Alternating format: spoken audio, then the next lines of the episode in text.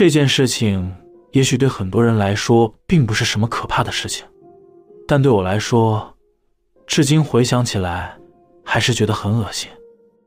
大约在几个月前，朋友约我参加联谊，在联谊会上，我和一个男生互相看对眼了，我们两个聊得很起劲，而且我感觉对方好像也对我很有好感，所以我们在聊天的过程中非常愉快。我们彼此之间的兴趣爱好也差不多，而且他住的地方离我住的地方不远。和他聊天中发现，他喜欢的餐厅和我也差不多。也因为这样子，我感觉和他就像是久违的朋友一样。我当时的想法是，和这个男人真是相见恨晚。感觉联谊结束后，未来和这男人也许会有一段美好的回忆。后来联谊会结束后，因为我们同路线，所以我就和他一起走。他住的地方刚好是我下车的后两站，于是我和他一起搭电车。我们两个在电车上又聊了很多事情。到了我下车的车站，他陪我一起下车去等计程车。然后就在我和他要临别时，因为我很希望再和他有进一步的发展。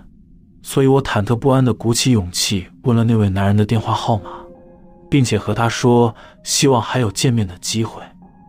那男人对于我的提议很开心的样子，他叫我给他我的电话号码。于是我把我的电话号码给了他，他传了一则简讯给我，然后他对我说：“好了，这样你就有我的电话了，赶紧回家吧。”接着我就搭上计程车走了。上了计程车后，我马上拿出自己的手机，打算要把他的电话号码存起来。不过，当我看到那封简讯的电话号码时，我的脸颊冒出了讨厌的汗水，因为我手机荧幕上显示他的号码的名称是“变态骚扰狂”。看到这个名字，让我回想到几年前的事情。实际上，几年前，从我搬到现在所住的地方开始。我就经常接到骚扰电话，我不知道对方是随机拨打电话，还是从哪边得知我的电话号码的。反正有个号码，每天不分昼夜都会打无声电话给我，有时候白天，有时候半夜，而我接起来，对方都不讲话。即使我也曾经很生气的怒骂过对方，但是对方也没反应，而且也似乎没打算放弃，依旧每天打来。我也曾经接起他的电话后，就把电话放在旁边，看他能这样不讲话维持多久。结果那次通话时间三个多小时，整个过程对方都没说话，只是偶尔听到一些吹着话筒或是奇怪的喘息声。而之后那个号码除了会打无声电话以外，有几次打来是在电话里大笑几声后就挂掉。我不知道对方有什么目的。反正令我觉得很恶心，所以我就把那个号码名称打上“变态骚扰狂”，存在手机里。之后只要我的手机响了，是无显示号码或是那个号码的来电，我就会无视。就这样几个月后，那个号码就没再打来骚扰过我了。而这些事情已经过了两年多了，没想到再次看到这个号码是在这种情况之下。我看着这个号码。想着那位男人，我想到和那男人聊天时，他谈到他喜欢的餐厅都是我经常去的餐厅，而谈到兴趣爱好时，他似乎也很了解我喜欢的东西一般，侃侃而谈。这让我有一种恐慌的想法：难道这两年多来，他偷偷的在暗中跟踪我和调查我吗？想到这里，我就不寒而栗。于是，我马上把他的号码。设为拒绝来电。过了一个礼拜后，我也搬家了，因为我真的很怕哪天在路上遇到那个男人。我不知道他到底有什么目的，我也不清楚他为什么要做出那种令人感到害怕又恶心的事情。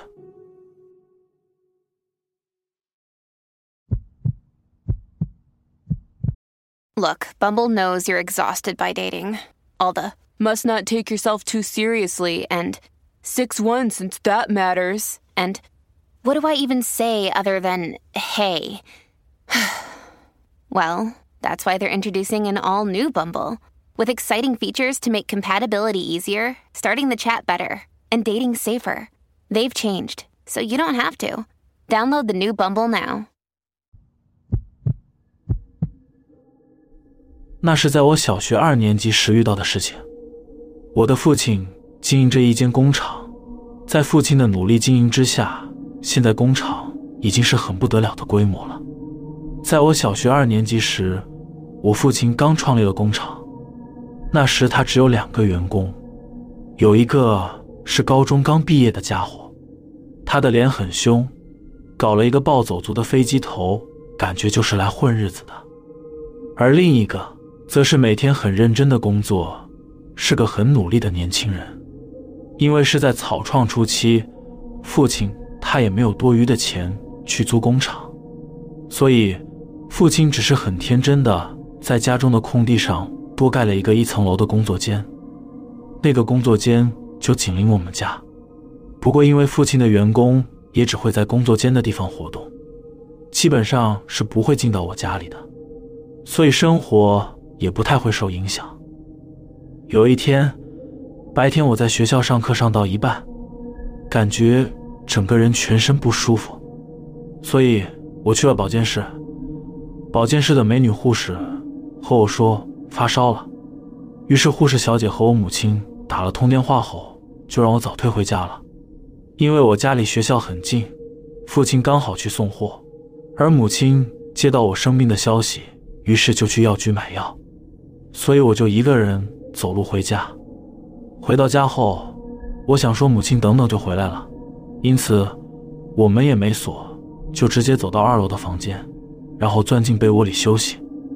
当我在二楼的房间里躺着休息时，我听到一楼传来声响，有人在家中走来走去。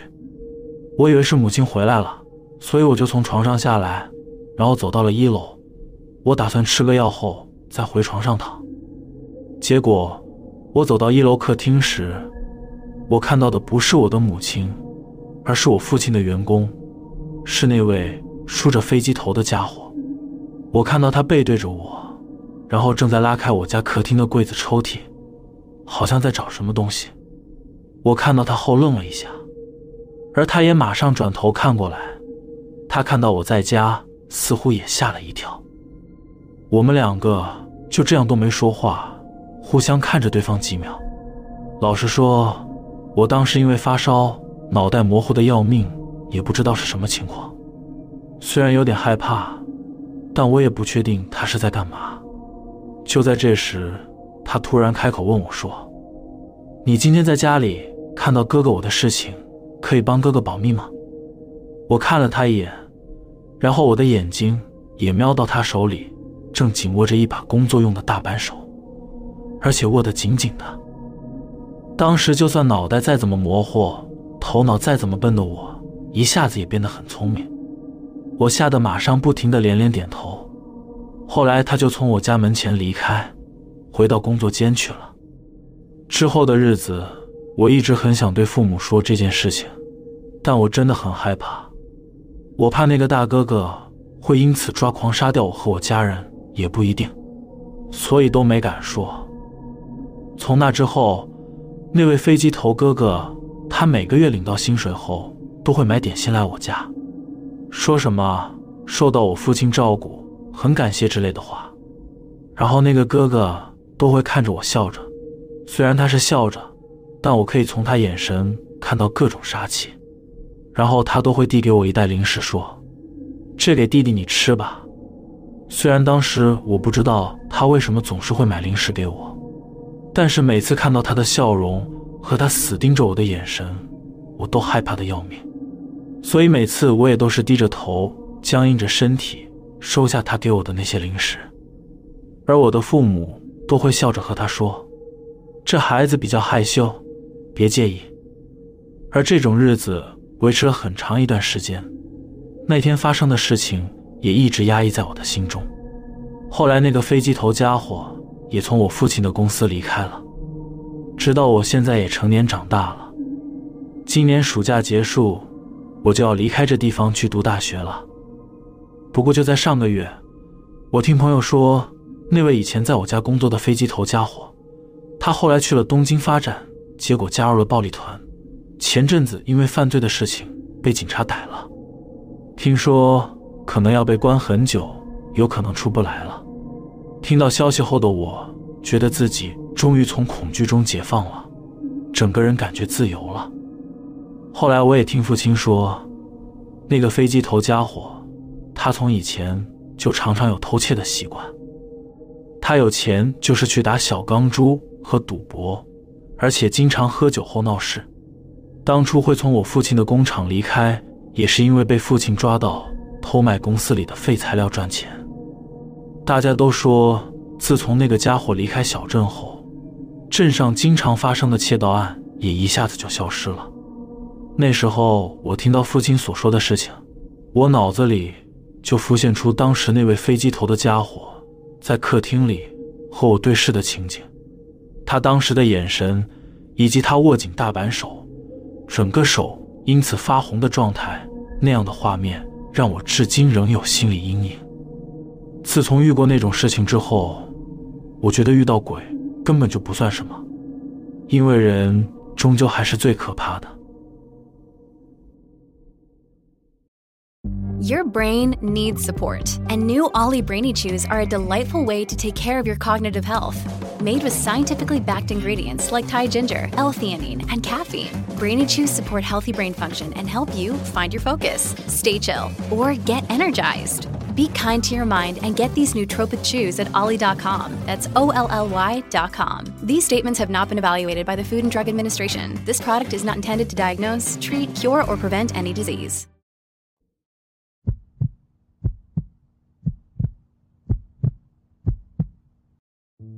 这是围绕在我和一位男人的故事，也许不是什么可怕的事情，但我也因此相信诅咒是存在且会反噬的。 当时，我有一个以结婚为前提而交往的男人，他是从事销售的工作，因为工作的关系，他经常需要应酬，而且他也需要经常出差到国外。我们之间见面的时间虽然不多。但还是维持着每个礼拜见一两次面。那时候的我深爱着他，我喜欢他成熟的思想，而且他的工作能力出色，为人温柔善良，对于所有事情也有自己的步调。我和他感情简单平淡，却维持得很好。我和他交往很长一段时间后，我心里也已经有了和这个男人结婚的想法。就在某天。他也和我求婚了，我马上就答应了。当时感觉自己真的是世界上最幸福的人。于是我们挑好了日子，要去看婚宴会场以及婚纱。就在试婚纱的那天，他的手机不停的响起，然后他接了电话后，就突然告诉我说，他临时被公司要求今晚得出发去出差三天。他和我认真的道歉后。他就先走了。我想到，在决定这么重要的事情的时候，他也是优先考虑到工作的事情，而不是我的心情。虽然以前他就是如此，但我的心中还是产生了某种不愉快的情绪。我很无奈，但也没有表现出来，因为我知道，就算我表达出自己的情绪，有些事情也没办法改变的。后来，我一个人自己试完婚纱就回去了。尽管状况是如此，我还是觉得可以和自己喜欢的人结婚，感到开心又幸福。过了三天后，在他预定出差回来的那天，我打算给他一个惊喜，于是我就买了一些蔬菜，打算去他家为他亲手做一顿料理。当我到了他家附近的街角时，我听到了熟悉的声音，我心想，应该是他刚好要回家吧。所以我转过转角，正打算开心的和他打招呼时，我看到了他的背影，他正往他家门口前进，但是他的身旁有个女人，而我也听到那女人对他说：“都要结婚的人了，还骗女朋友是去出差？不过谁叫你长得那么帅，我才那么喜欢你。”顿时间，我脑筋一片空白。我站在那看着他们两人的背影，那个女人搂着他的胳膊，接着他们两个就走进他家里去了。当时我陷入了一种心碎的感觉，我蹲在街角的一旁，眼泪不由自主的就流了下来，而长期累积在心中的委屈和怒气，感觉就在下一秒要爆开了。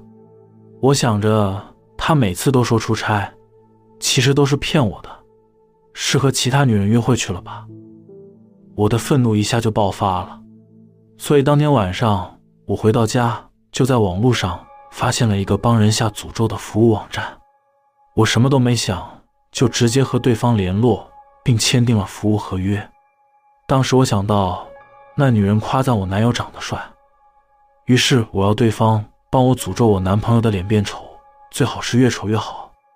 我和那群帮人下诅咒的家伙讨论着什么样的状况变丑，是要让他的脸多出什么伤疤，还是长出奇怪的脓泡之类的事情。我一边和他们讨论，一边想着，如果他真的因为受伤脸变丑了，他就不会有其他的异性缘了。到时候我也可以全心全意的照顾他，他应该也会更依赖我了。而在讨论的过程中，我的恨意也渐渐减缓，反而是多了一些期待，期待着他真的变丑。就在和诅咒业者讨论完事情的几天后，那天我和我男朋友。一起吃晚餐，突然我感到一阵头晕目眩，整个世界都在不停转动。接着我就从椅子上摔了下来，而在我摔下的过程中，我的脸是直接撞在地板上，然后就失去意识了。当我醒来时，我已经被送到医院了。我的男友非常担心我，他在我身旁陪着我，他告诉我我的鼻梁断裂。牙齿当场断了三颗，脸上有一大片的挫伤。没错，我毁容了。在医院检查的结果是突发性的贫血造成晕倒，而我也就住院治疗了。之后我男友就全心全意的每天都来照顾我、陪我，一直到我康复。后来我们也举行了婚礼，我也顺利的和他结婚了。但是他的脸没有变丑。他和以前一样帅，变丑的反而是我。我的脸上留下了永久性的伤疤，也许是诅咒失败了，所以反噬到我身上了。之后我的贫血状况一直没有得到改善，反而更为频繁的发作。而每次只要无预警的贫血，我就会晕倒，我的脸也就会撞得鼻青脸肿。但是每次我贫血发作，他就会很温柔的在我身旁照顾着我。虽然我的病情变得严重了，不过他也变得更重视我了，这不就是我一直想要的结果吗？因此，每当我看着镜子里脸上的伤疤，看到自己越来越丑的脸，我就感到自己很幸福了。